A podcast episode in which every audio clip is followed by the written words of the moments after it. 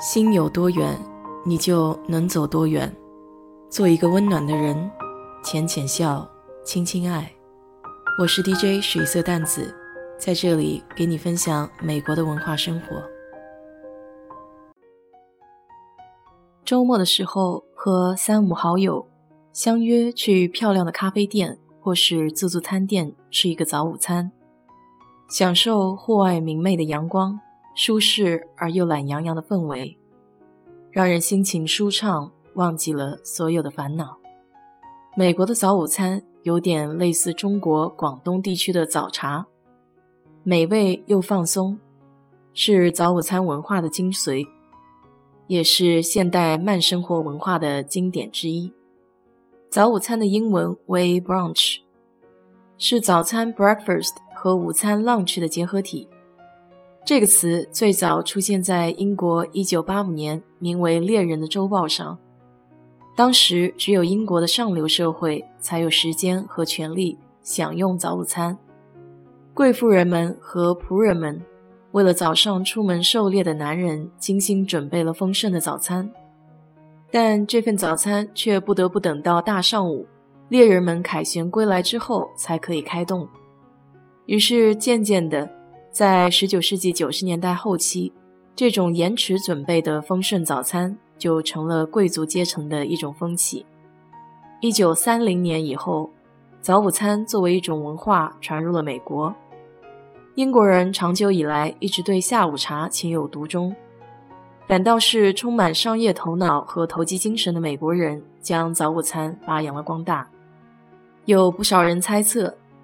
早午餐之所以能够在美国得到了飞速的发展，是因为美国人比英国人更加的懒散，喜欢赖床。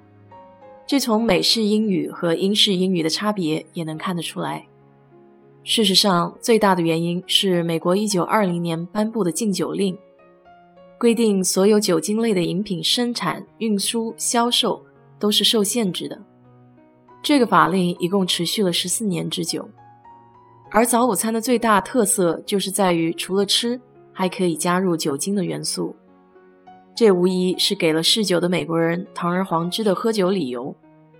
因此，禁酒令出台之后，早午餐就立刻在美国风靡起来。大萧条以后，早午餐的发展方向也出现了新的变化。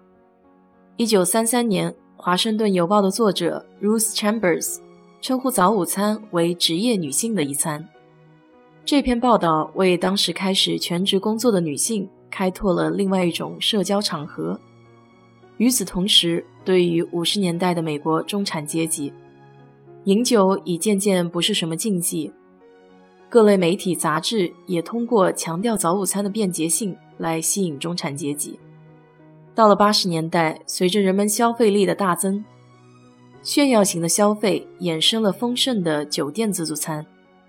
于是，早午餐中加入了自助餐的元素，并且定位为休闲的社交活动。通常意义上的早午餐是从上午十点一直持续到下午三点。有不少爱吃人士也会继续无缝对接三点以后的下午茶。家人或是朋友坐在一起，慢慢吃，慢慢聊，充分享受周末愉悦的时光。作为早午餐文化的发扬光大者，美国的快餐店遍布了全美的大小乡镇。他们大多全天供应早午餐，标准的菜品包括各种不同的鸡蛋、香肠、培根、土豆、水果，还有糕点和华夫饼。鸡蛋在早午餐中是个大明星，不分国界。最常见的一道就是 Egg Benedict，溏心蛋三明治。英式小薄饼中夹着一块火腿肉，水煮流心鸡蛋放在最上面，咬一口，浓郁的蛋黄包裹着肉香，在口中融化了，香气四溢，想想就很美好。一般早午餐的每份主食分量都很足，胃口小的女生很难一个人吃完一份。除了标配的美味佳肴之外，还可以无限续杯美式咖啡。美国人是非常热爱早午餐的，周末几乎每家早午餐的餐厅都是满座，大家聚在一起聊天、八卦、放松，这样的场景在美剧中也经常出现。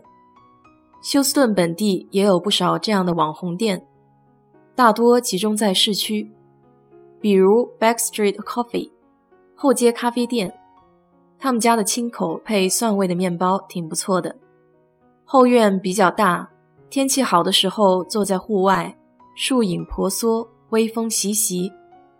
这时候再眯两口甜甜的鸡尾酒，心里别提有多畅快了。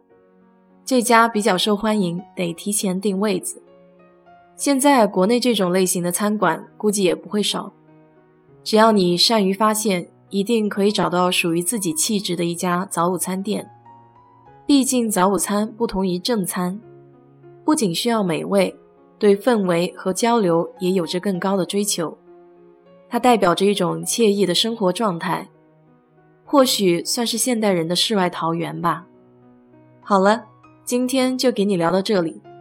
如果你对这期节目感兴趣的话，欢迎在我的评论区留言，谢谢。